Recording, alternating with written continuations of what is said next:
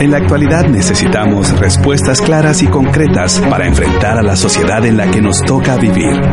Fe y actualidad. Respuestas bíblicas a los dilemas de hoy.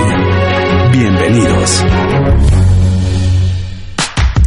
Muy pero muy buenas tardes, querida audiencia. Cuando son las 12 del mediodía, estamos contentísimos de estar nuevamente aquí en su programa Fe y Actualidad por la 997, El Camino, contenido que transforma. Y hoy tenemos un tema de actualidad precisamente para trabajar el concepto de en defensa de la fe o la frase en defensa de la fe. Y estaremos hablando básicamente lo que en la historia de la iglesia o la historia del cristianismo se ha denominado la apologética. Y para eso hemos presentado algunas preguntas que nos servirán para poder dialogar a lo largo de todo el programa junto con ustedes que esperamos, por supuesto, respondan a los planteamientos que hemos hecho aquí. Las preguntas son, ¿cuáles creen que son los principales enemigos de la fe cristiana hoy? Esta pregunta estaremos dialogando en la primera sección del programa y en la última sección, en la sección de aplicación y la sección pastoral, la pregunta es cómo debemos defender nuestra fe en la actualidad. Así que eh, te lanzamos estas preguntas y va a ser sin duda alguna un temazo que compartiremos a lo largo de esta hora y media con nuestros panelistas. Nelson Morales, bienvenido a cabina de la 997. Muchas gracias y eh, nuevamente invitación a todos nuestros amigos que nos están oyendo por la radio o nos están mirando en Facebook Live. Um, involúcrense, la semana pasada estuvo pero tremendo, buenísimo el diálogo, así que anímense, pongan sus respuestas y, así podemos eh, hacer más alegre todavía esto. Así, esperamos que toda nuestra comunidad virtual se manifieste como siempre lo hace con excelentes aportes, también con disentimientos y eso es lo que esperamos. No esperamos que todos digan un sí, más bien esperamos tener o crear o desarrollar una mente crítica, no criticona, ¿verdad? Los temas que planteamos para que en conjunto generemos conocimiento, de, eh, generemos libertad, pero también responsabilidad en las conclusiones que hacemos para eh, los dilemas que nos plantea el escenario contemporáneo y sobre todo pues porque hoy, don David, indudablemente hay que reevaluar dónde está la apologética y que son las cosas que tenemos que defender. Bienvenido a Cabina 997. Gracias, Gonzalo. Es un placer estar aquí nuevamente, semana tras semana, y aunque extrañamos la presencia de nuestros otros compañeros panelistas, eh, Pablo e Ismael, que están ocupados este día,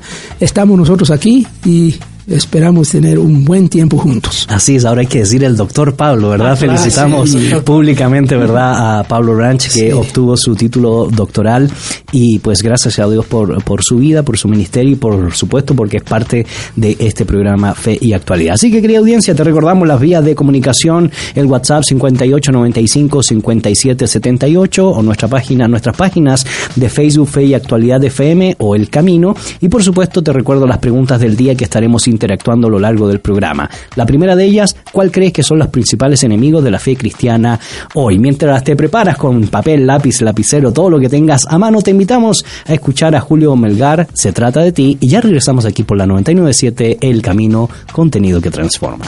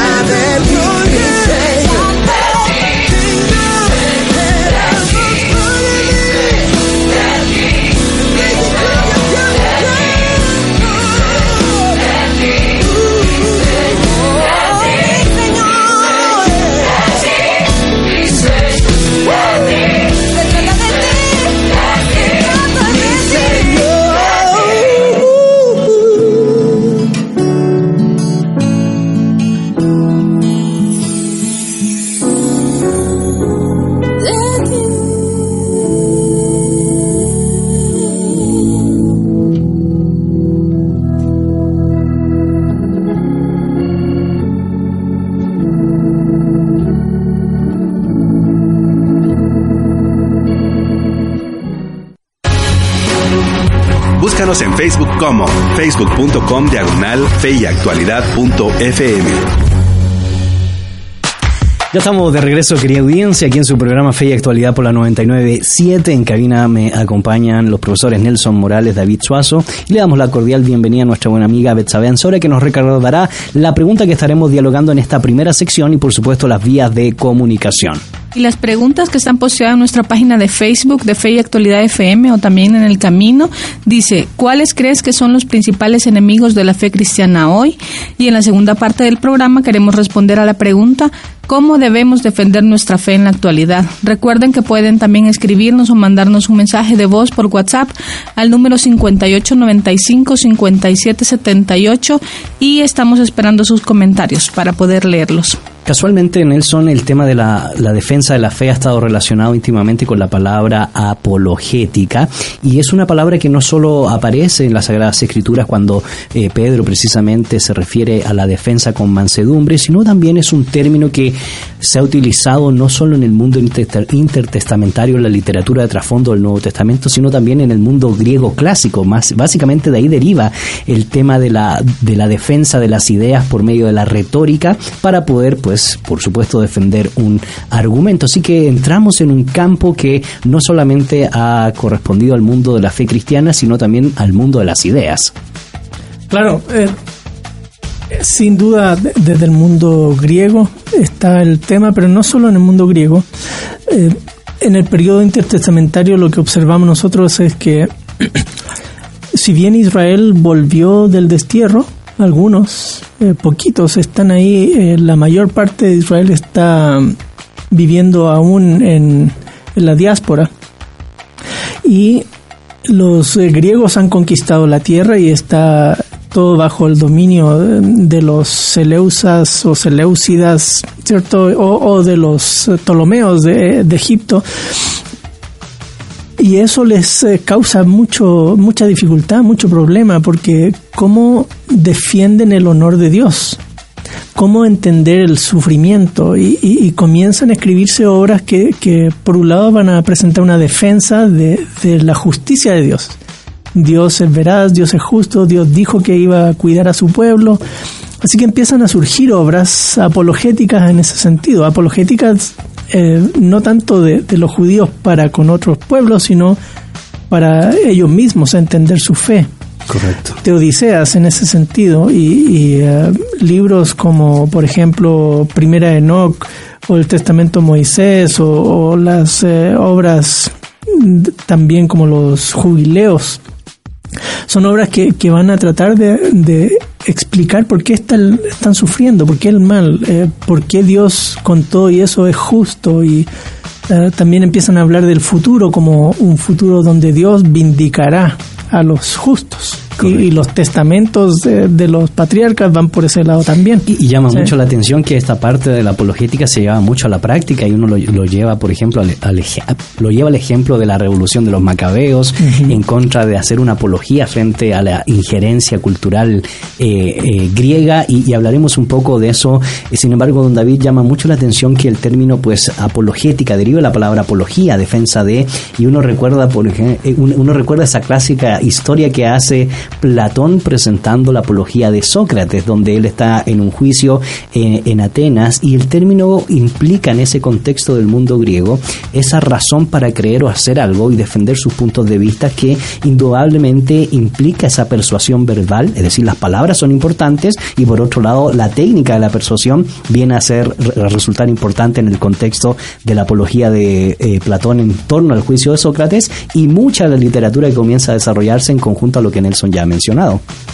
Claro, la apología como tal, ese sustantivo eh, significa simplemente defensa. Apologética es como la disciplina, Correcto. una, una disciplina eh, filosófica, una disciplina eh, académica que se especializa en defender. Entonces, el mundo legal, por ejemplo, en el mundo legal, ahí está, aparece el tema de, de- de Platón, que es filosófico, legal. Eh, en el mundo legal está, existe, nosotros tenemos todavía el concepto de defensa, y ahora la defensa, y se a- asocia con la, la- la técnica retórica. Las dos cosas van juntas. Correcto. Eh, y incluso en, en ese periodo intertestamentario aparece un personaje judío que escribe filósofo que está tratando de defender en cierto modo la fe judía ¿eh? frente a la filosofía griega. Filón, Filón de Alejandría. Filón de Alejandría. Eh, él, él quiere presentar la fe judía entendible, razonable, creíble frente a la filosofía que era una especie de opositor, digamos, de aquella época. Hacerle claro a, e- a esa filosofía y él, él hizo un buen, un buen intento, un buen ejemplo. No todos están de acuerdo con, con todo lo que él hizo, pero es, es un ejemplo de esa época, de ese periodo. Correcto. Hay un trabajo muy interesante, Nelson, que hace el profesor Alistair McGrath sobre temas de apologética y escribe un libro bien interesante junto con el famoso historiador Michael Green, no sé si recuerdan de él, es cómo llegar a ellos y casualmente toca en la, en la primera sección sobre el tema de la apología y la apologética y dice que la apologética se parece más a la retórica que a la lógica y da ciertas argumentaciones que a mí me, llaman, me mucho la atención porque para él la lógica son argumentaciones cortas, específicas. La lógica corrige Y dice él, la retórica cambia vidas. Por eso mayoritariamente en, las, en, en los cursos de homilética, ¿verdad? Se pone mucho énfasis en la persuasión por medio de las palabras, por medio del uso correcto de las palabras, porque precisamente la retórica viene a ser la habilidad de usar el discurso para persuadir con argumentos eh, a otros con el poder de una determinada verdad. Por eso en el mundo griego y en el mundo judío hubo un especial énfasis en, en la enseñanza, en la tradición oral y en la enseñanza de la persuasión por medio de la retórica. Sí, solo que eh, va a haber algunas escuelas como eh, refleja Filón de Alejandría, en que la retórica de convencer a los otros eh, sale por mostrar que la fe es razonable. Correcto. Si uno mira el comentario de, de Filón a Génesis, por ejemplo, ve, ve eso y, y él alegoriza mucho ahí porque va a tratar de, de armonizar los dos mundos sin mucho éxito, creo yo, pero eh, para muchos tuvo mucho éxito Un porque intento, sí. la iglesia en esa zona de Alejandría siguió su metodología mucho después y vemos en Orígenes haciendo algo muy parecido en sus comentarios, eh, solo que ya con las ideas cristianas también. Correcto. Entonces sí, eh, está eso. En el mundo judío propiamente la persuasión iba en cómo desde la ley entender la realidad. Eh, así que es, un poco diferente.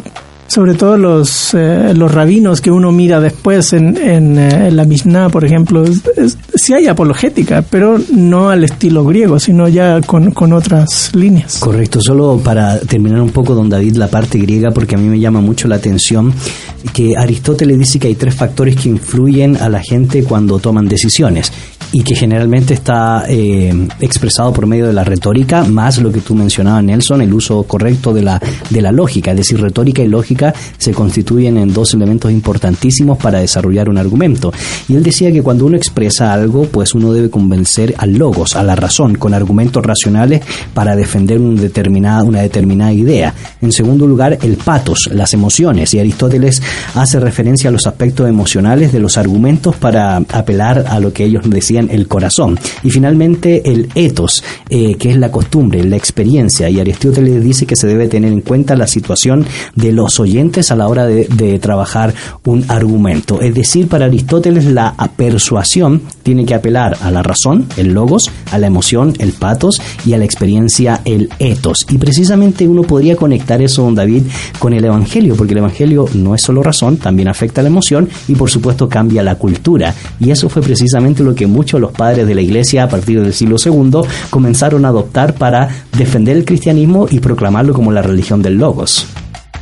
Sí, ya encuentra uno eso en el propio Nuevo Testamento eh, y de ahí toman sus, sus ideas. Eh, uno encontraría incluso en Jesús mismo eh, la forma en que Jesús eh, se dirige a sus discípulos. Y, recuerdo precisamente el, pasaje eh, después de la resurrección de Lucas 24 en camino a Emaús los discípulos de Emaús cómo el Señor Jesús está dirigiéndose a sus discípulos explicándoles la ley. Y la reacción de los discípulos es que, que, bueno, entendieron lo que Jesús les dijo y, dicen, no ardía nuestro corazón cuando Él nos abría las escrituras. Eh, Jesús apeló al conocimiento, porque les abrió las escrituras y se las explicó, apeló a su emoción y ellos tomaron decisiones. Es decir, salieron de regreso. Eh, es un discurso eh, apologético, él está defendiendo su mesianismo Correcto. ahí, por medio de la- las escrituras.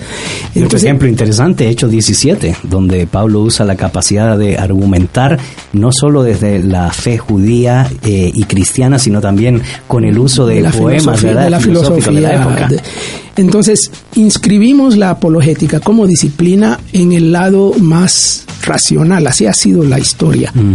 Le- eh, hasta hoy, todavía hasta hoy estamos en, en- en nuestro contexto contemporáneo, postmoderno, como que hoy estamos eh, un poco eh, como regresando a, a aquellos tiempos eh, en donde ya la lógica, la razón, la argumentación eh, son necesarios, útiles, valiosos, pero no suficientes.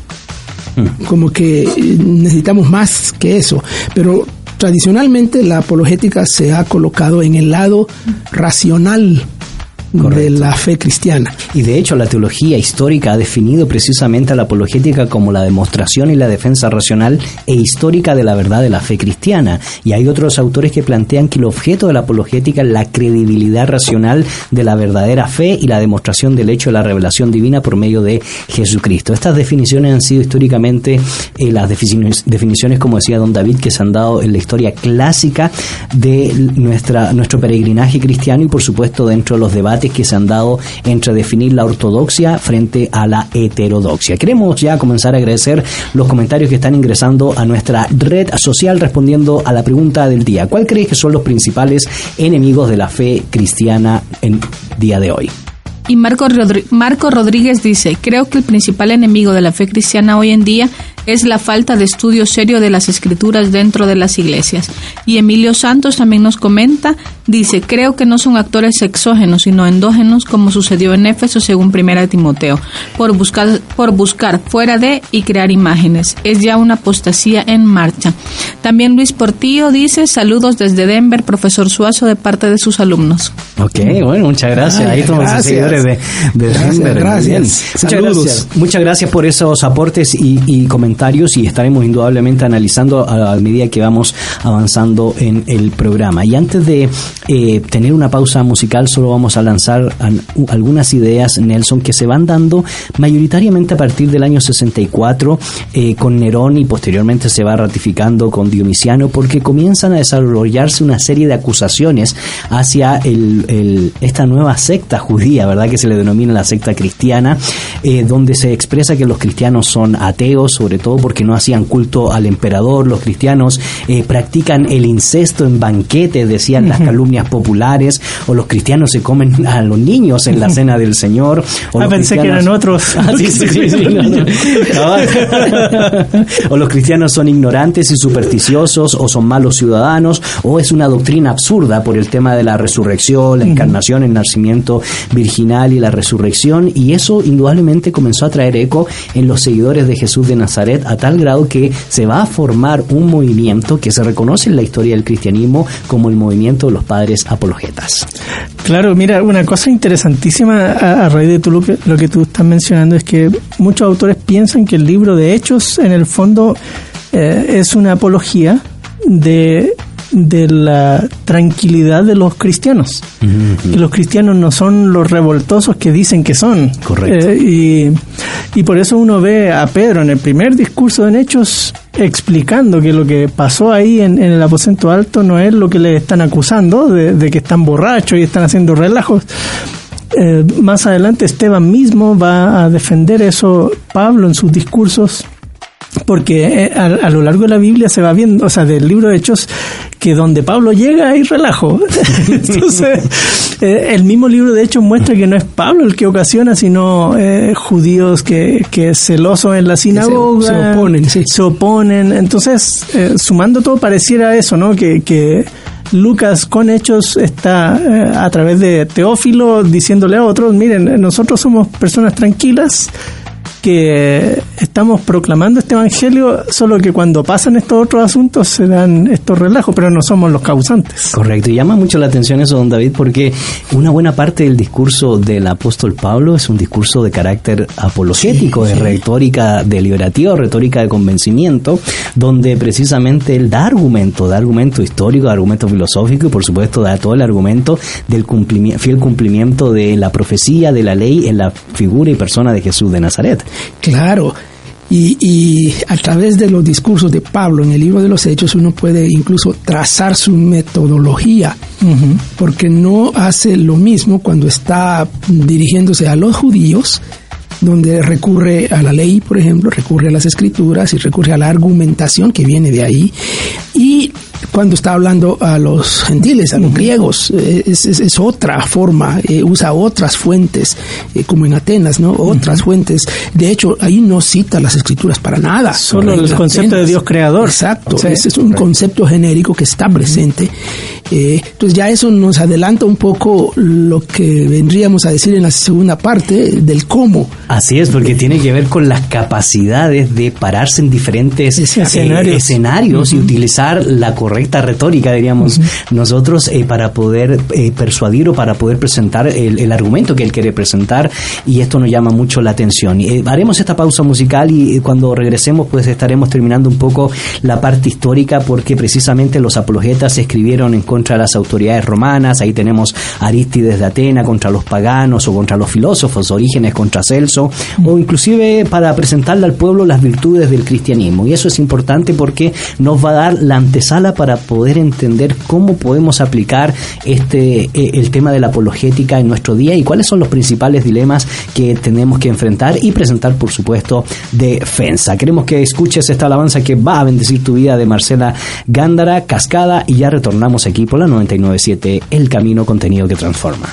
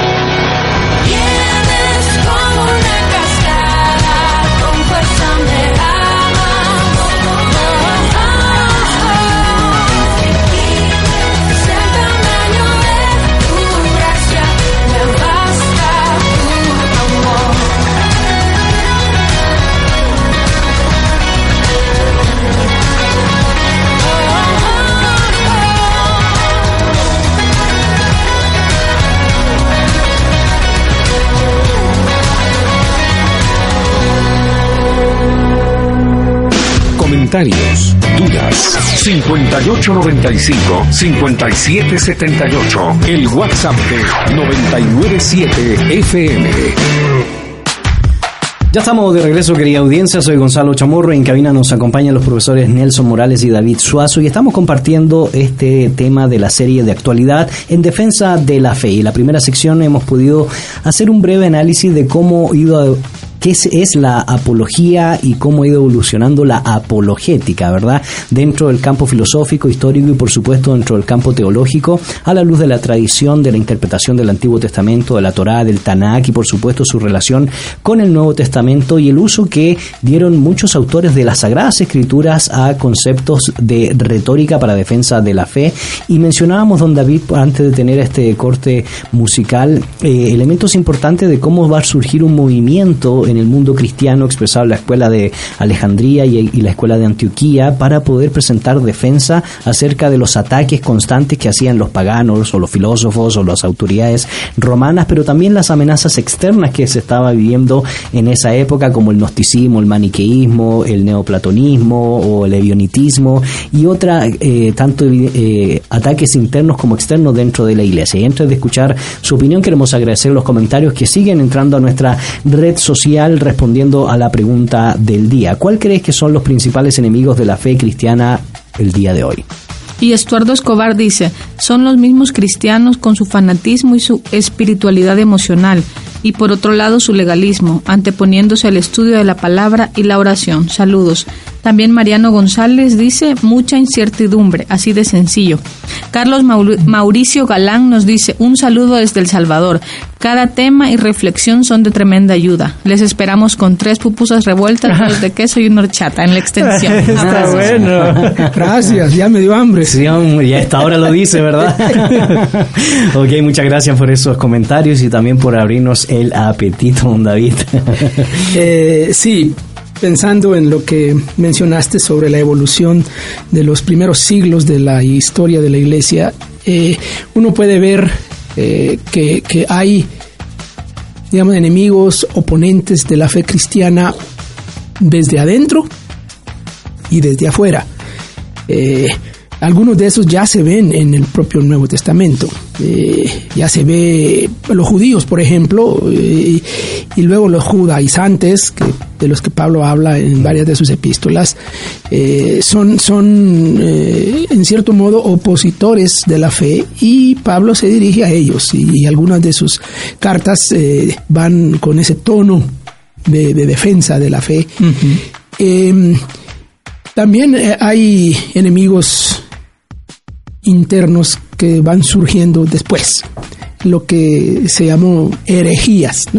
Y algunos de los apologistas, Ireneo por ejemplo, escribe precisamente su apología contra herejías, eh, que venían a minar ciertas doctrinas básicas y fundamentales de la fe cristiana, particularmente la cristología, la persona de- de Cristo. Y alrededor de esa doctrina de la persona de Cristo se van desarrollando varias herejías en esos primeros siglos y, y los apologistas de esos siglos eh, se dirigen a, a defender la fe y presentar la doctrina eh, cristiana. Ireneo es el principal. Sobre todo con la corriente gnóstica, que es una corriente de tradición dualista. Y ven qué interesante porque históricamente hablando, el texto contra herejía fue uno de los principales textos para conocer el gnosticismo, por lo menos hasta los descubrimientos de Nag Hammadi. Entonces estamos Sí. hablando de un documento importante, para la historia del cristianismo. Sí, sí. Pero luego los otros enemigos externos, digamos, ya mencionaste, eh, el, el- el imperio mismo, el imperio romano era un enemigo y de ahí vienen las persecuciones, era el enemigo más peligroso, digamos, porque vienen las persecuciones. eh, pero también está el mundo religioso de la época, el, el mundo religioso pagano de la época. Recuerden que ya en el Nuevo Testamento, eh, eh, allá en la ciudad de Listra, Pablo fue eh, Casi. apedreado y casi dado por muerto junto con, con eh, Bernabé por ese populacho pagano que los confundió con dioses mm, y, y Pablo tiene que pararse y decir no, por favor, no, y, y entonces los, los decepciona, digamos. Entonces ese mundo religioso pagano también era un enemigo fuerte y poderoso y peligroso. Ahora Y llama, el- llama, llama mucho la atención, perdón, don David, porque no solo en el pensamiento de los autores del Nuevo Testamento, sino también, por supuesto, en la historia más cercana a los autores del Nuevo Testamento, a mí siempre me ha llamado la atención de que los principales defensores de la fe cristiana no estaban pidiendo un pedacito más en el panteón greco-romano para hacer una de las más eh, religiones, de las múltiples religiones, estaban declarándose la religión del Logos. Por eso, por- eh, pretendían una exclusividad que ha sido un problema a lo largo de la historia y lo es hoy Así es. también. Somos demasiado pretenciosos al decir que tenemos la única verdad o la verdad en la persona de Jesucristo y eso eso no es aceptado, no era aceptado en aquel tiempo. Pero hay un tercer enemigo externo que es el mundo intelectual, el mundo de la filosofía. Eh, era el enemigo más, más fino, eh, el que más elaboraba las ideas. Y varios de los apologistas de esos primeros siglos se dirigen a esos filósofos. La más famosa es la de Orígenes contra Celso.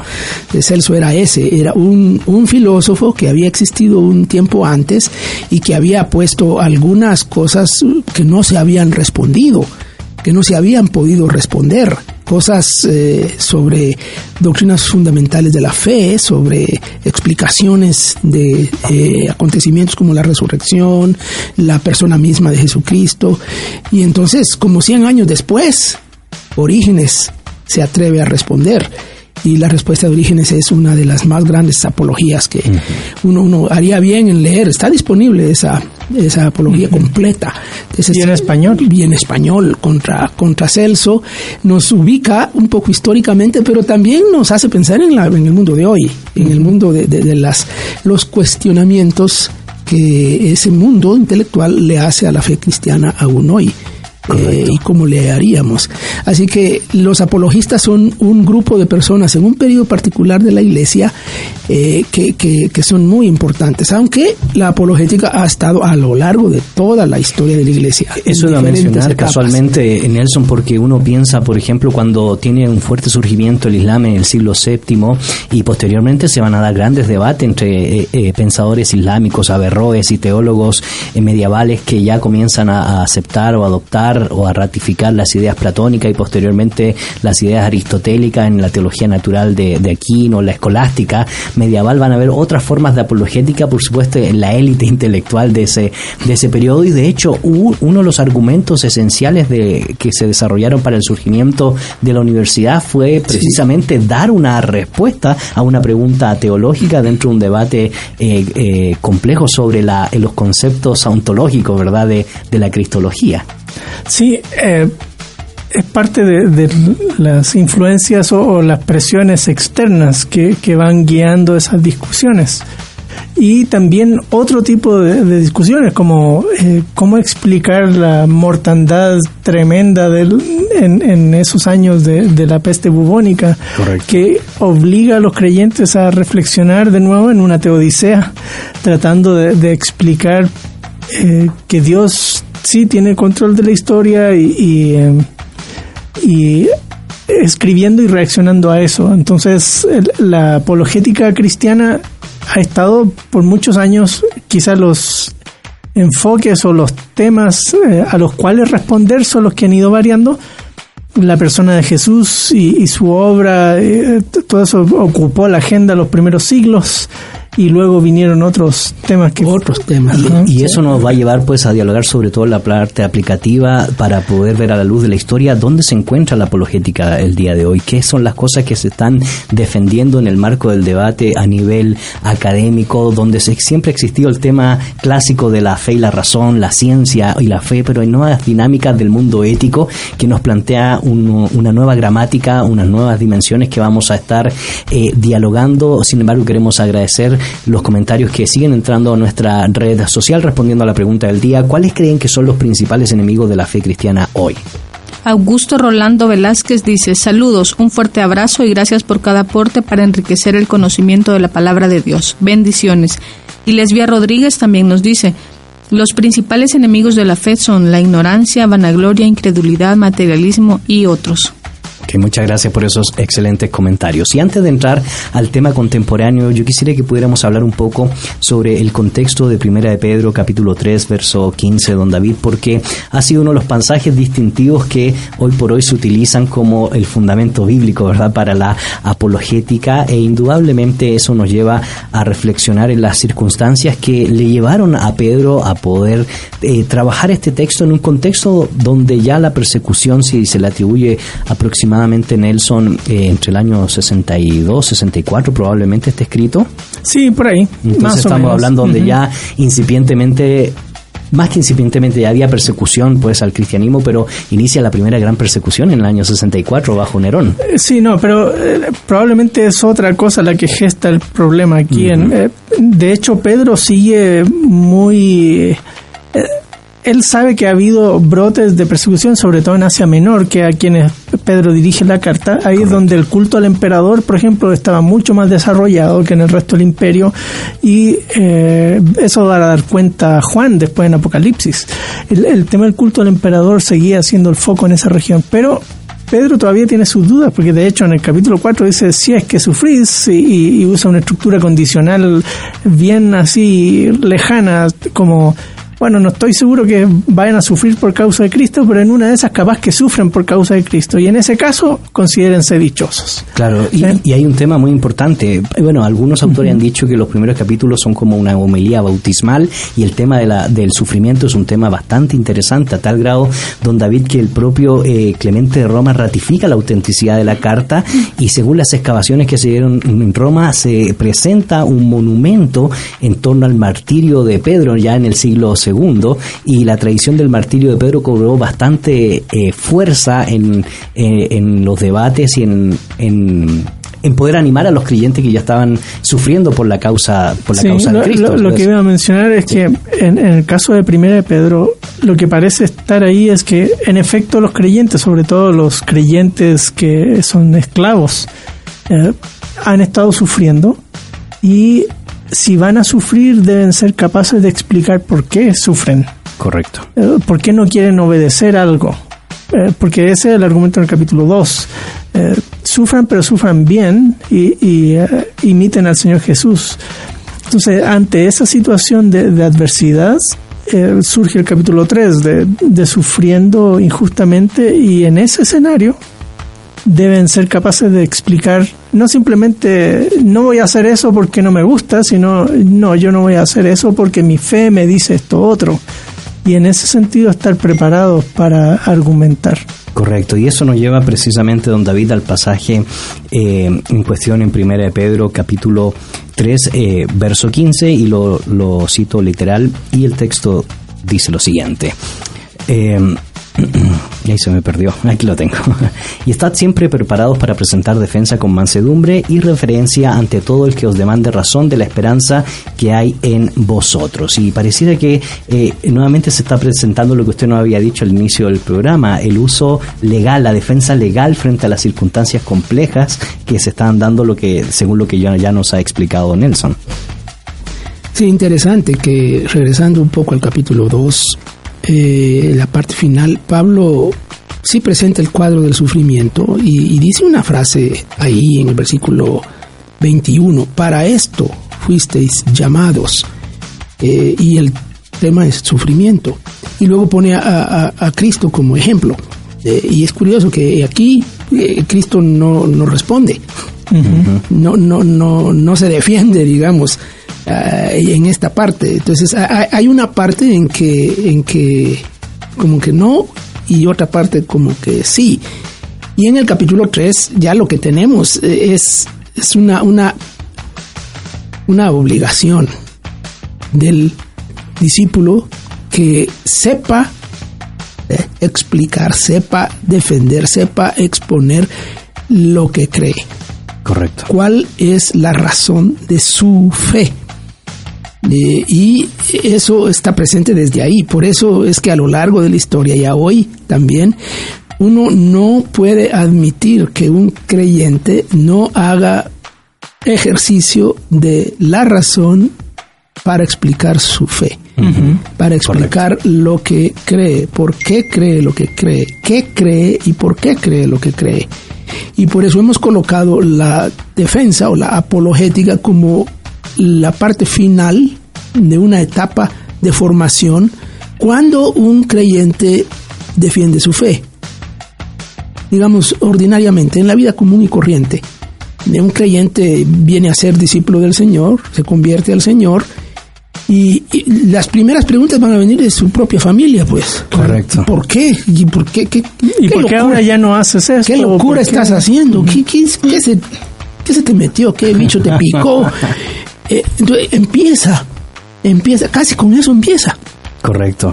Y, hay una cosa que a mí me llama la atención, Nelson, que en el propio verso 13 y 14, que es la antesala del pasaje que estamos eh, discutiendo, es una invitación, como ustedes ya habían eh, mencionado, a padecer por causa de la justicia y a evitar, en el verso 14, el temor. Eh, y según algunos comentaristas, pues eh, Pedro está aludiendo a un lenguaje muy parecido al de Isaías capítulo 8, verso 12, donde Dios le asegura al profeta que no debe temer lo que el resto de la gente teme, sino confiar en el Señor. Y posteriormente presenta el tema de la, de la defensa. Entonces, eh, una vez que se descarta el temor, Pedro habla de la reacción de los creyentes que deben tener con eh, los no creyentes, con la propia familia, con aquellos que piden argumentación respecto al tema de lo que ya ustedes muy bien han mencionado y es precisamente una invitación a santificar, a honrar, a reverenciar y obedecer a Jesús el Señor como Señor sin temor. Sí, sin temor y, y santificando a Cristo como Señor. Versículo 15, Así es. palabras pero impresionantes que Pedro plantea aquí. Porque eh, pensando en nuestro contexto hoy, de repente uno podría justificar que es el clásico ejemplo, ¿no? La persona que no está trabajando porque está, entre comillas, testificando a sus compañeros. Y viene el jefe y lo regaña porque no está trabajando. Entonces dice, ah, no, es que a mí me están... eh, persiguiendo por causa de Cristo. Claro. Entonces, no, Pedro dice aquí, no, espérate, usted pórtese bien, haga las cosas que corresponde y sobre eso entonces también argumente. Correcto. Queremos agradecer los comentarios que siguen entrando a nuestra red social. Y tenemos un mensaje en WhatsApp que dice muy buenas tardes, disfruto mucho su programa, lo escucho todos los jueves al realizar mis tareas diarias, admiro mucho el conocimiento que el Señor les ha permitido obtener, bendigo sus vidas. el nombre de la oyente es Paula Sarceño y le mandamos un saludo. Muchas gracias. También Fernando Ab nos dice, podemos mencionar la ignorancia de la Biblia y la inmoralidad sexual.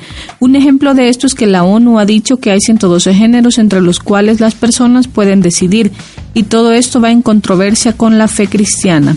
También Jair Esteban Salgado nos dice, creo que uno de los enemigos principales es la falsa, es la falsa enseñanza. Un ejemplo, muchas veces por tratar de querer saber más de la Biblia y enseñar mejor, nos desviamos al exégesis de ciertos autores y también leemos muchos libros de las costumbres bíblicas y esto hace que nuestra percepción de ver las cosas esté infectada por la opinión de otros autores. Para poner un claro ejemplo de esto, les comento algo que creo que ustedes ya lo han escuchado. Recientemente leí un libro, omito el nombre, donde enseñaba que el joven que Jesús sanó del centurión era un homosexual, joven de compañía, y esto se basaba en las costumbres de Roma. Una explicación del griego respecto a esta palabra por esto quiero animarlos a que no dependan demasiado de la hermenéutica. Cada autor crea la suya, y esto lo digo como un cristiano que le encanta leer libros de apología. Mis autores favoritos son César Vidal, MacArthur, Strobli y Luis Palau. Bueno, muchas gracias por esos comentarios. Interesantemente necesitaríamos la hermenéutica para entender e interpretar ese comentario. Lo que sucede es que hay hermenéuticas y hermenéuticas, Nelson, y eso hay que eh, poder trabajarlo quizás en otro, en otro programa, sobre todo porque la hermenéutica está inherentemente relacionada a la evolución de la teoría literaria y hoy está la famosa teoría literaria Quire y son Sí. varias cosas que tendríamos que dialogar. Claro. No, y, y siguiendo un poco el comentario de, de esa persona, el, el problema no es investigar lo que estaba pasando en el primer siglo. El, el asunto es cómo usamos esa evidencia. Claro. El problema de- del, que, del caso que él plantea es uno ya clásico del abuso y uso de, de palabras. ¿sí? Eh, La palabra paidosa y niño eh, se, se ha usado pero muy mal porque ah, prima una agenda ahí. Correcto. Y, y eso, en- ya que estamos hablando de apologética, pues es parte del asunto. Cuando uno está dialogando, eh, de su fe a qué herramientas acude para demostrar o, o- o verificar su fe ante estas situaciones. Y precisamente eso es la hermenéutica, don David, es el arte de interpretar y el arte implica concienzudamente tomar en cuenta el correcto uso de las fuentes y no eh, apelar, como tú decías, a esa agenda que antepone a todo el proceso histórico, morfológico, semántico, sintáctico, contextual, textual, lingüístico y una gran cantidad de cosas que muchas veces no se toma en cuenta, don David, eh, a la hora bueno, de poder nuestro tema no es la hermenéutica, pero salió. Eh, nuestro tema es la apologética y por supuesto está, están ligadas, ¿no? Eh, bueno, realmente la hermenéutica la necesitamos sí o sí. Es decir, no, no, si no hubiera hermenéutica, ¿qué habría? Siempre hay, siempre hay. Eh, buena o mala. Eh, entonces hay que hacer la distinción entre una y otra. Y ese es, es- de veras que podría ser el tema de un, De un programa. o eh, otra serie, ¿no? Sí. Eh, Dos elementos hemos aprendido hasta ahora a lo largo de este diálogo histórico, filosófico, hermenéutico, textual y por supuesto a la luz de 1 de Pedro capítulo 3 verso 15. Presentar defensa y demandar razón eh, en contextos judiciales pero también en contextos donde la retórica juega un papel importantísimo y no retórica sin lógica como eh, mencionamos al inicio del programa. La retórica de tener buenos argumentos para presentar defensa, para santificar el nombre del Señor, para honrar el nombre del Señor y por supuesto para defender lo que los profetas nos han expresado eh, y que ha tenido fiel cumplimiento en nuestros días, el advenimiento de nuestro Señor y la esperanza que hay en el Evangelio. Y así, con esta breve conclusión de esta primera sección y preparándonos ya para responder a la segunda pregunta que estaremos dialogando en la segunda sección del programa, cómo debemos defender nuestra fe en la actualidad, ha llegado un momento especial, un momento que estás esperando con las noticias positivas. Noticias positivas. En Egipto, organización que sirve a cristianos coptos es nominada al Premio Nobel de la Paz. Huérfanos Coptos, una organización cristiana que sirve a los niños coptos vulnerables, ha recibido la nominación. La noticia fue anunciada por la organización el pasado 24 de septiembre.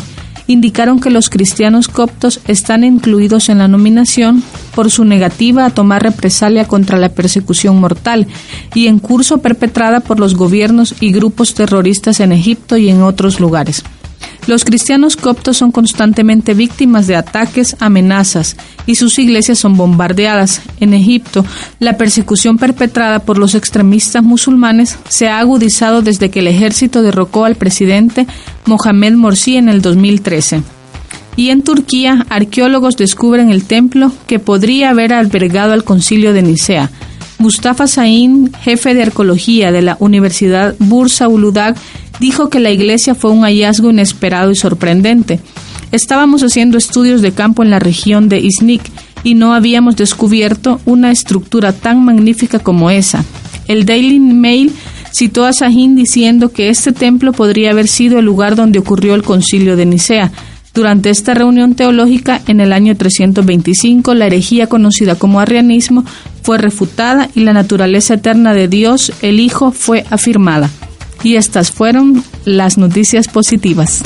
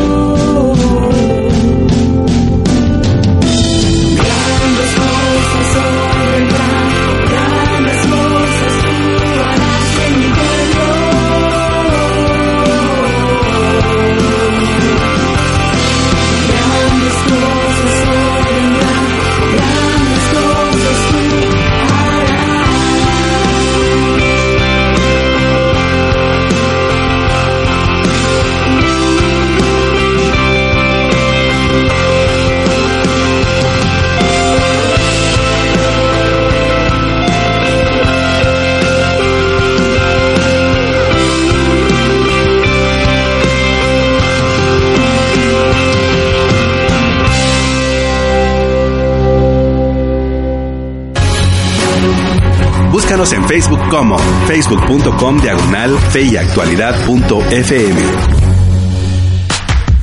Ya estamos de regreso, querida audiencia. Soy Gonzalo Chamorro y estamos dialogando en temas de actualidad aquí en su programa Fe y Actualidad en defensa de la fe. Y el tema que nos convoca fue precisamente lo que ha sido denominado en la historia del cristianismo la apologética, la defensa de la fe. Es decir, presentar defensa, demandar razón dentro del contexto en la cual indudablemente se nos enseña a presentar a Jesús de Nazaret como el centro de la fe y el fiel cumplimiento de la profecía y por supuesto lo que nos da esperanza en medio de tantas ideas, en medio de tantos conceptos, en medio de tantas verdades, Jesucristo se nos presenta como el camino, como la verdad y como la vida, el cual nos da la posibilidad de llegar al Padre. Y estuvimos analizando algunas concep- algunos conceptos dentro del mundo filosófico griego, algunos conceptos dentro de la literatura de trasfondo del Nuevo Testamento y por supuesto estuvimos dialogando también en 1 de Pedro capítulo 3 verso 15 que ha sido un texto que se ha utilizado bastante en la historia del cristianismo y sobre todo en los últimos días como un fundamento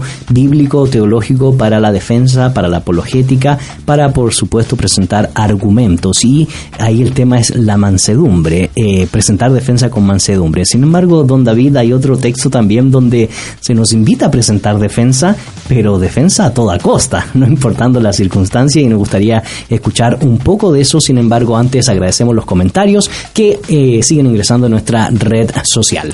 Respondiendo a la pregunta, ¿cuáles crees que son los principales enemigos de la fe cristiana hoy? Harold Ayala nos dice, mucho activismo. Y Ropo nos dice, saludos hermanos desde Purulá. Yo creo que hay varios enemigos. El primero que considero es la falta de interés en prepararse bíblicamente. Debería de existir un verdadero interés en el estudio exegético de la Biblia. Otro enemigo es la mezcla de creencias antiguas mezcladas con la fe cristiana. Saludos a hermano David Suazo y a Gonzalo.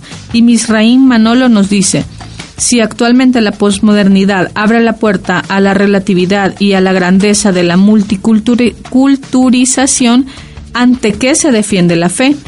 Cuando de antemano el cristianismo queda desventajado sin su principio to- totalizador y fundante de ser verdad absoluta. Saludos. Les recordamos de que en esta parte del programa queremos darle respuesta a la pregunta ¿Cómo debemos defender nuestra fe en la actualidad? Recuerden que pueden mandarnos un mensaje al WhatsApp con el número 5895-5778 o a través de la página de Facebook de Fe y Actualidad FM. Muchas gracias, don David. Sí, el, el pasaje en referencia, bueno, no es un pasaje, es todo un, un libro, Un libro. un libro pequeño, eh, la epístola del apóstol Judas, que se encuentra casi al final del Nuevo Testamento, pero no es de los últimos libros escritos.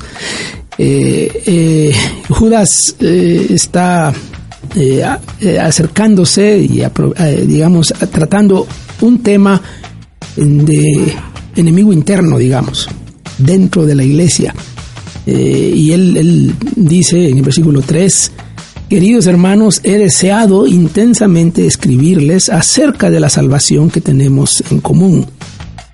Y ahora siento la necesidad de hacerlo para rogarles que sigan luchando vigorosamente por la fe encomendada una vez por todas a los santos. El problema es que se han infiltrado entre ustedes ciertos individuos que desde hace, desde hace mucho tiempo han estado señalados para condenación. Son impíos que cambian en libertinaje la gracia de nuestro Dios y niegan a Jesucristo, nuestro único soberano y Señor. Eh, ahí está el problema. Es un problema interno, un problema de doctrinal, por así decirlo, porque están negando a la persona de Jesucristo y lo que es y lo que ha hecho. Está el tema de la salvación en, en- el contexto, pero además eh, está eh, cuestiones de conducta de conducta des- extraviada y más adelante va a usar unas expresiones muy fuertes para referirse a esas personas. El punto es que pide que en versiones antiguas se dice contendáis ardientemente por la fe. Esta versión, la NBI, traduce un poco más suave la cosa, que sigan luchando vigorosamente. Pero es, es lo mismo, entendemos la idea. Ahora, menciono esto porque parece ser que para algunos autores del Nuevo Testamento, para Judas, hay ciertas cosas que son tan, pero tan importantes y básicas y fundamentales que, que tenemos que entrarle, pues, que no, no, no nos, no nos podemos quedar callados. El problema, y ya pasando un poco a lo del nuevo, nuestra nueva época, de nuestro siguiente espacio en el, en el programa, es que a nosotros como que tomamos lo de pelear ardientemente, pero prácticamente por cualquier cosa. Claro. Están señalando por cualquier cosa. Eh, y, Judas es, muy claro y específico qué es lo que está en juego de la fe cristiana. Eh, cuando está en juego la esencia de la fe cristiana, no es cuando alguien si está- Adán tuvo ombligo o no. pues, si, si alguien dijo una opinión aquí, otra opinión allá, o si alguien está este, señalando a los, eh, a los cristianos porque esto, porque lo otro, entonces peleamos ardientemente. No, no, tenemos que enfocarnos, tenemos que saber qué merece nuestra, nuestro vigor, digamos. Eh, y eso ya es un principio que nos ayuda a entender cómo vamos a defender la fe hoy, de qué. Claro, a mí pensando en Judas, para mí fue inevitable eh, buscar la famosa frase de Juan Calvino, ¿verdad? Un perro ladra cuando su amo es atacado. Yo sería un cobarde si es atacada la verdad de Dios y permanezco en silencio. Nelson, indudablemente esta, este pasaje nos presenta un poco más, eh, eh, más bien este libro nos presenta un poco más ese vigor que mencionaba eh, don David eh, respecto a la defensa específicamente cuando la verdad que es Jesús de Nazaret es atacada y y, y esa mansedumbre que veíamos en Pedro ahora presenta ese vigor concienzudo que deberíamos dar por medio del argumento cuando precisamente el fundamento del cristianismo es interpelado. Sí, y, y los dos contextos son, vale la pena tomarlos en cuenta porque de repente uno podría pensar que debe tener la misma actitud, no importa el contexto, y, y- cierto, y, y aquí estos dos contextos que, que nos invitan a hacer una defensa de la fe plantean el, dos escenarios. Sí. Por un lado, está el escenario donde uno como creyente se está portando bien y sufre, y el que... Se le demanda. Claro, entonces, ¿por qué usted no, no quiere acatar lo que estamos diciendo? ¿Por qué no cumple las normas, las leyes civiles aquí eh, y en la cárcel va a preguntarle, ¿no? Entonces, ahí esa persona en ese contexto responde qué es lo que cree y por qué va y, y hace. En el otro no, en el otro la- los esenciales de la fe están siendo cuestionados y Pablo va a reaccionar de manera muy parecida con Gálatas, por ejemplo, cuando la salvación, la, la obra de Cristo en la cruz y, y su resurrección son cuestionados. Eh, con, con fuerza, con, con, eh, cuando tenemos esenciales de la fe que están siendo cuestionados. Así que son dos escenarios un poco distintos. Correcto. Y esto nos lleva ya a pensar un poco lo que Misraín nos planteaba en uno de sus comentarios. Eh, eh, Es cierto todo lo que hemos hecho, sin embargo, la realidad actual nos plantea otro escenario bastante diferente, más complejo, un escenario multicultural, un escenario pluricultural, un escenario donde está a la orden del día la subjetividad del intérprete, un escenario donde ya no solo se están discutiendo cuestiones que tienen que ver meramente con la cristología, sino tiene que ver con el mundo de la ciencia. Y tristemente los debates han estado, yo decía hace un tiempo en una conferencia, en las antípodas, es decir, los extremistas evangélicos fundamentalistas o cristianos que dicen que la ciencia es de Satanás y por otro lado los científicos extremos como Dawkins que dicen que es imposible que una persona pueda creer en Dios apelando pues a los grandes filósofos, apelando a la teoría evolucionista diciendo que es imposible que el solo hecho de que uno es científico automáticamente debería no ser eh, cristiano y, vamos a hablar un poco de eso don David, sin embargo agradecemos los comentarios que siguen entrando a nuestra red social. Y Juan Carrillo dice, el cristianismo se ha diluido en comparación con los cristianos del primer siglo que estuvieron dispuestos a dar su vida por la causa de Cristo. También Anto- Antonio Torres nos comenta la incongruencia entre lo que dicen y lo que hacen muchos de aquellos que dicen profesar una fe cristiana. Y por supuesto la ignorancia o quizá pereza de aprender. Prueba de ello es que los estudios bíblicos no tienen ni de broma la misma afluencia que un concierto, por ejemplo. Saludos y bendiciones. También Olga Marín nos dice, hola, mil bendiciones para todos. Mi respuesta es, antes eran las múltiples filosofías, ahora la mala interpretación de la palabra, la cual impone dogma- dogmas y manipulan a las personas, los cuales si saben la palabra pueden salir de sus lugares con ideas erróneas, pero si son neófitos hacen estragos en su vida, haciéndoles después incrédulos a la fe. Buen provecho. Bueno, muchas gracias, hermana Olga, y nos cuenta que, que cocinó el día de hoy, ¿verdad? y indudablemente, don David, eh, lo que nos estaban planteando nuestros oyentes es, es cierto, la situación no, no, no, no es fácil, el debate hoy se, se, se incorporan nuevas dinámicas como el tema de la ética, la bioética, el tema de los nuevos dilemas morales que se van desarrollando en los últimos tiempos, donde eh, la apologética va cobrando eh, nuevas dimensiones, nuevos sentidos, nueva gramática. Sí, no, no debemos olvidar que los esenciales, la esencia de la fe cristiana sigue siendo la misma. Eso no ha cambiado y que no debemos eh, distraernos de nuestro enfoque de la defensa de aquello. Eh, porque algunas de las cosas que están sucediendo hoy, en un sentido, están en la periferia de la discusión y preguntaba en preparación para este programa que si tendríamos nosotros, si, si es lo mismo un ataque a los cristianos que un ataque a la fe cristiana. Entonces, lo que tenemos hoy mucho es ataque a cristianos, ataque a los que se dicen cristianos por X, por Y, por falta de incongruencia, como por incongruencia, digamos, o por este, conductas inapropiadas, por este, enriquecerse con la fe, por muchas cosas que es, eh, es, es- es un, un ataque a los cristianos. Eso es lo mismo que atacar la fe cristiana. Está en juego la esencia de la fe cristiana en esos ataques. ¿Y qué hacemos nosotros? Nosotros nos defendemos de esos ataques y terminamos entrando en una discusión periférica. Correcto. Eh, útil, puede servirnos, nos, ayuda, nos ayudaría, pero, pero es periférica. Sí. Y, y hay otros temas. Por ejemplo, eh, el, el- el- el tema que está de moda hoy, la cuestión de la ideología de género, es un tema importante, es importantísimo. Eh, representa hoy, digo yo, algo similar a lo que habría pasado en primer siglo por el lado del imperio. El imperio impone, imponía ciertas prácticas, Su imponía su agenda. Bueno, hoy tenemos un nuevo imperio y, y un imperio a nivel global, ¿no? Que está imponiendo una, una agenda.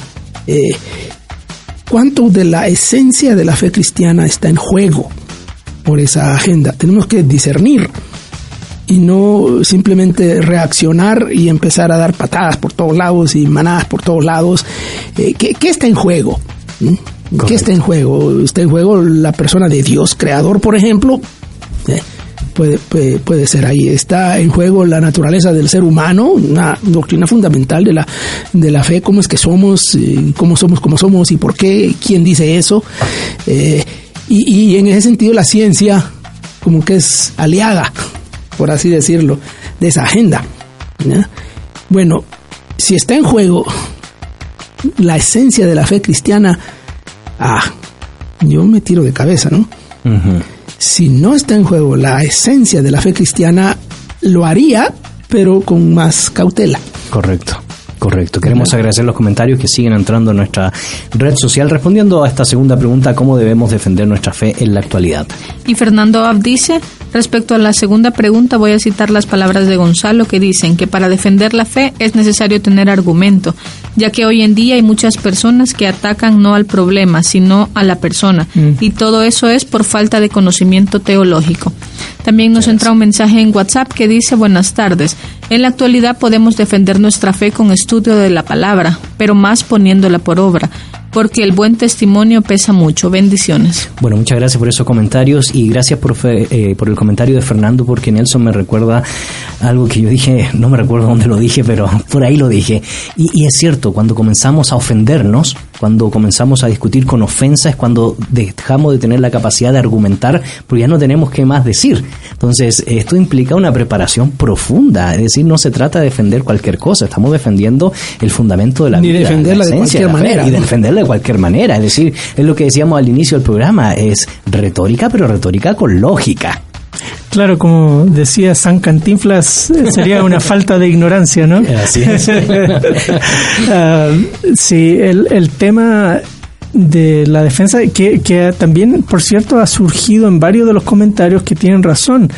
Eh, cuando la iglesia en sí se vuelve desconocedora de qué es lo que cree y por qué lo cree, difícilmente va a poder defender eso porque no sabe qué es lo que cree. Entonces la ignorancia termina siendo un, un enemigo potente de nuestra defensa de la fe. Porque las nuevas generaciones de creyentes no estudian su Biblia, eh, son in- eh, inundadas por personas que aportan sus propias locuras al- a, la interpretación bíblica que terminan eh, distorsionando. Entonces, finalmente, cuando tenemos que enfrentar, no sabemos discernir si lo que vamos a defender primero es de los esenciales de la fe, porque no sabemos cuáles son.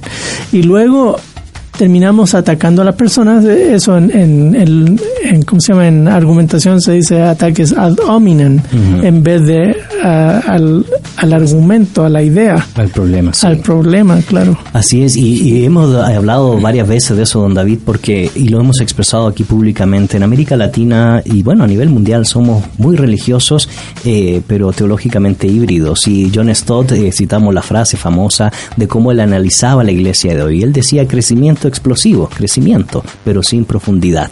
y tristemente eh, la mente cristiana está sucumbiendo a esta agenda y se debe a lo que Nelson nos planteaba. No tenemos esa capacidad de argumentar porque no conocemos, no estudiamos y eso nos recuerda pues la palabra del profeta. Mi pueblo perece por falta de conocimiento. Eh, bueno, sí, también la otra expresión que podríamos usar es que sí, ha habido y sigue habiendo crecimiento de la iglesia, pero no necesariamente crecimiento del reino de Dios, por ejemplo.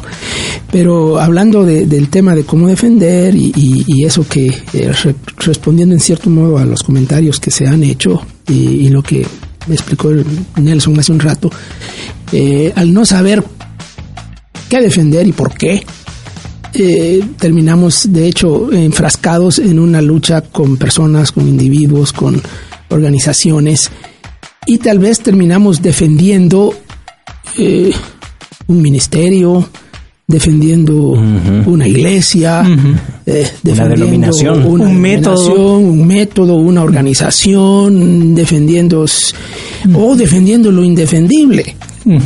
Algunas cosas que, que, que- que son una realidad que no, no, no se puede hacer, no se puede defender porque eso es muy obvio, ¿no? Algunas cosas, especialmente algunos señalamientos que, que nos hacen en temas de conducta, en temas de, por ejemplo, que la Iglesia Católica hoy se ponga a defender a los pederastras, ¿no? Claro. Eso no se puede defender. Eh, eh, entonces, en realidad, en el fondo, decimos que estamos defendiendo la fe, pero en realidad estamos defendiendo otras cosas relacionadas con el mundo religioso, el mundo de la iglesia, el mundo de las organizaciones cristianas, el mundo de los ministerios cristianos.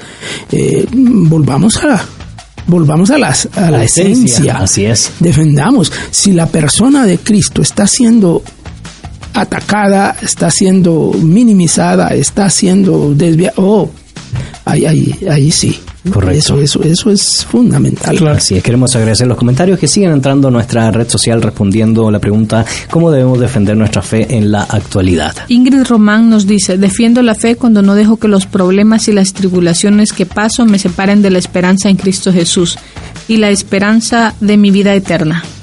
Eh, muchas gracias por esos comentarios y por comentarnos también su propia experiencia. En estos minutos que nos van quedando, Nelson, Don David, eh, ¿qué desafíos podemos eh, darle a nuestra audiencia, al liderazgo que nos escucha, nos sintoniza, pastores, miembros eh, que tienen responsabilidades y sobre todo miembros que tienen la miembros de iglesia que tienen la responsabilidad de la educación cristiana dentro de las congregaciones, porque esto es de suma importancia, eh, tomar en cuenta en serio eh, la defensa del fundamento, de la esencia, como dice don David, de nuestra fe, porque si no, en vano en nuestra fe, si no tenemos claro qué significa nuestra fe en Jesús el Cristo.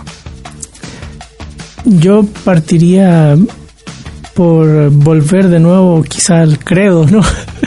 Este que nos enmarca los esenciales, eh, la persona del Padre como Dios creador, eh, Padre del Señor Jesucristo, al Señor Jesús como verdadero hombre, verdadero Dios, que vivió entre nosotros, dio su vida, eh, su ejemplo, sus enseñanzas, su vida en la cruz, pero resucitó, ascendió a los cielos y está sentado a la diestra del Padre y de ahí volverá por nosotros, y él en el Espíritu Santo y en la iglesia eh, del Señor. Te conoces el credo, qué bien. Sí, eh, eso nos muestra dónde estamos parados en, en cuando vamos a conversar por los esenciales. Do- ¿Qué es, debiéramos ser capaces de, de defender?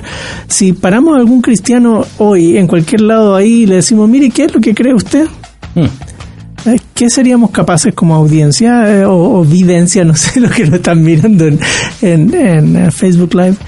¿Qué seríamos capaces nosotros mismos de poder decir? Mira, yo creo esto y actúo y tomo estas decisiones por esta razón, Correcto. Por ejemplo. Y eso indudablemente, don David, debe ser uno de los elementos centrales, porque nosotros no podemos eh, alabar, adorar o servir algo que no entendemos y no conocemos. Es, es ilógico, por eso a veces, como dicen por estos lados, ¿verdad? A mí me saca de onda cuando me dicen, pero mira, lo más importante es hacer. Y yo le digo, ¿cómo vamos a hacer algo que no conocemos? Por eso es cultivar el ser y, culti- y para poder hacer de manera correcta. Ah, eh, desafío, don David, para eh, nuestra audiencia que nos sintonizando. Bueno, al principio del programa mencionamos la vinculación entre la defensa, la apologética y la retórica y la manera de hacerlo. Y pusimos como ejemplos eh, algunos de los personajes bíblicos. Pablo, por ejemplo, que sabía eh, cómo hacerlo con un grupo de personas, con otro grupo de personas en contextos diferentes. Bueno, algo de eso tenemos que aprender nosotros aquí. Eh, porque bien podemos estar defendiendo lo esencial de la fe cristiana, pero hacerlo de una manera tal que vamos a terminar eh, alejando a la gente en lugar de acercarla Correcto. a la fe. Podemos ser muy abusivos, podemos ser muy ofensivos y podemos ser... Y los cristianos suelen serlo así cuando están defendiendo la fe. Sobre todo hoy en un mundo más postmoderno, ¿no? Donde, bueno, esa es tu verdad. Sí, y, y sí, es, es, es más relativo todo hoy. Bueno, tenemos que aprender a dialogar más y no a dictar tanto. Correcto. Eh, tenemos que aprender a hacerlo de una manera más... eh, y el diálogo concienzudo, ¿verdad? y, y por supuesto, eh, ahí está el tema del conocimiento, claro. Claro, informado. Uno tiene que saber, saber de qué está hablando, hay que informarse, hay que conocer bien, no solo conocer la fe y los esenciales de la fe, sino también saber cómo compartirlo, cómo transmitirlo. Y, y cómo, cómo lo hago yo con un campesino que está haciéndome preguntas, cómo lo hago con un universitario que está con sus preguntas. Tal vez no todos van a estar en todos esos contextos, pero la iglesia como iglesia sí, Correcto. está en todos esos contextos. Y no se responde de una forma a, a todos por igual, ¿cierto? El propio Jesús es un fiel ejemplo de eso, ¿verdad? Se paró con los grandes rabinos a hablar como los rabinos hablaban. Utilizó parábolas para eh, el pueblo sencillo, ¿verdad? Que necesitaba conocer principios profundos. Y ojo, en todos los contextos los principios eran profundos, eran Sí. esenciales. Y las dudas de la fe están, Exactamente, claro. ahí están. Un ejemplo que yo uso otra vez, el apóstol Pablo en Atenas. Hay tres escenarios donde el apóstol Pablo está ahí en Atenas. Primer escenario es la sinagoga, el mundo religioso, su propio mundo religioso, y él habla con ellos y, y está eh, dialogando en los términos de, de ellos. Luego está en el ágora, en el mercado, Correcto. con la gente, con el pueblo donde están los negocios, donde se hacen los negocios, donde donde donde están también los los eh, filósofos del pueblo que hablan, ahí se encuentra con ellos y está hablando ahí. Y luego está el areópago, de la élite, eh, donde está el, el- el mundo donde, donde se cocinaban las ideas y donde se tomaban las decisiones. La iglesia debe estar en todos esos Así es. lados. La capacidad de generar puentes con la cultura debería ser uno de los desafíos principales en la actualidad eh, eh, en- dentro del tema que nos convoca. Agradecemos los comentarios que siguen entrando a nuestra red social. Nos entra un mensaje en WhatsApp que dice muy buenas respuestas. Muchas veces defendemos a los cristianos y no la esencia que es la fe. También Olga Marín nos dice, ah, con respecto a la segunda pregunta, defendemos nuestra fe con la manera como vivimos individualmente y en familia, no debatiendo, ofendiendo, menos agrediendo físicamente. Cuando las personas ven a Cristo en nuestra vida, es ahí donde impacta Jesús en sus vidas. Ok, muy bien. Muchas gracias por esos excelentes comentarios. Muchas gracias también y pues en estos minutos que nos quedan, Nelson, muchas gracias por compartir este tema de suma relevancia. Yo creo que debemos seguir insistiendo a nuestra audiencia que se siga formando, se siga preparando eh, y mencionábamos algo fuera de micrófono, ¿verdad? Porque el tema de la apologética no solo está en los tópicos clásicos que han definido nuestra fe, hay, hay y se nos vienen varios temas donde indudablemente tendremos que conocer eh, la raíz del problema, la esencia del problema, los argumentos que se tienen para que nosotros podamos presentar temas de defensa como en el caso de la bioética, el tema de la clonación, el tema de, eh, de múltiples cosas que se van desarrollando a la luz de los diferentes avances que estamos viviendo en esta sociedad. Claro, y también hay otros como producto un poco más de la fluidez en la globalización. eh, creyentes en otras latitudes han tenido que responder qué hacer ante el budismo, por ejemplo, qué hacer ante el hinduismo. Son otros escenarios totalmente es. distintos a los nuestros. O qué hacer frente al SIDA en África, por ejemplo, que, que es una cuestión complicada. Eh, cómo mostrar que el cristianismo tiene respuesta a esas situaciones de, de vida, de ética, de, de ciencia, de agricultura, de hay que presentar fe, eh, defensa de la fe en, todas esas distintas esferas. Tal cual como lo hicieron los autores bíblicos, que no solo desarrollaron el principio revelado, sino que lo pusieron en el contexto en el cual les tocó vivir, porque eh, indudablemente se aprendieron, aprendieron a situar, eh, a situarse don David, como lo habíamos mencionado, aprendieron a generar ese puente entre la cultura del reino y la cultura en la cual el mensaje era recibido por parte de los receptores de la circunstancia histórica en la cual se da eh, el mensaje que se dio. Y eso lo estamos viviendo ahora. Estamos en medio de un proceso de cambio cultural grande con el tema de, de posmodernidad. del Posverdad. que- del que se ha estado hablando, que incluye eso, que es una parte de- del tema de, de la verdad, que es tal vez nuestro desafío más grande que tenemos hoy. Eh, la cuestión epistemológica, para hacer una, para usar una palabrota aquí. Técnica. ya vamos a generar un programa sobre la- nuestro, nuestro desafío más grande que yo encuentro hoy aquí del mundo de la posmodernidad está ahí, es en el lado de la verdad. ¿Cómo entendemos, cómo conocemos y qué conocemos? Y todo eso de hoy, eh, uno de nuestros eh, comentaristas mencionó, eh, Misraín mencionó ese tema de la, del pluralismo de las ideas. Eh, ya no se habla de la verdad en, en singular, se habla de las verdades, la Sí. tuya, la mía, la de él, la que... Y la verdad de la fe cristiana se mete como una más entre todo el supermercado de verdades que hay aquí. ¿Y cómo defendemos la fe donde nadie... En un círculo nos atacan, pero donde, en donde no nos atacan. en donde nos... mm, Ah, está bien, de acuerdo, tú piensas eso, está bien, yo pienso esto y el otro piensa aquello. aquello. No, inclusive en temas de la ética, cómo enseñar la ética deontológica, que es el distintivo de la ética cristiana, es decir, el sentido del deber frente a la ética relativa o a, a la ética de la situación o a los nuevos sistemas éticos que se nos van desarrollando día a día o lo que ustedes han mencionado, ¿verdad? Ante la espiritualidad subjetiva, que es un distintivo de la era de la posmodernidad. Y yo creo que eso tiene que ser indudablemente otro programa donde podamos tratar en el espacio de fe y actualidad el tema del evangelio y la cultura, porque eh, hay mucho que decir sobre eso y don David, pues usted ha trabajado en los últimos años ese, ese tema y queremos aportar, por supuesto, a cada uno de ustedes. Muchas gracias, Nelson, por compartir con nosotros. Claro, con gusto. Eh, ha sido un privilegio y gracias hermanos también por quienes nos hicieron sus aportes a través de Facebook Live. Muchas gracias, don David. Gracias a todos y yo sé que este tema solo picó y, y- y como ya se ha mencionado, volveremos. Así es. Queremos agradecer pues a nuestra buena amiga Betsa Benzora y los controles también a nuestro excelente amigo Hanson que nos bendice jueves tras jueves. Te invitamos a que no te desconecte de la sintonía de El Camino Contenido que Transforma y también te invitamos para este próximo jueves a las 12 del mediodía a volvernos a encontrar aquí en su programa Fe y Actualidad. En la actualidad necesitamos respuestas claras y concretas para enfrentar a la sociedad en la que nos toca vivir. Fe y actualidad. Respuestas bíblicas a los dilemas de hoy. Hasta la próxima emisión.